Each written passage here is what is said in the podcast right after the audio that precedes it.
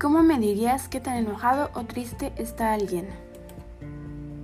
Yo personalmente me diría qué tan enojada o triste está una persona con cómo me habla, las expresiones que ocupa y la energía que transmite.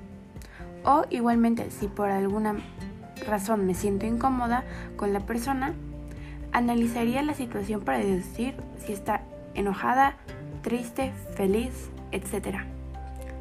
En mi opinión es relativamente fácil saber si una persona está enojada o triste, si prestas atención a los detalles.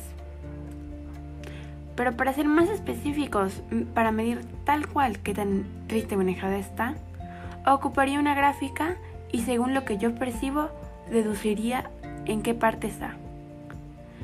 Esto igual lo puedo hacer mentalmente para que no sea tan complicado y no me confunda.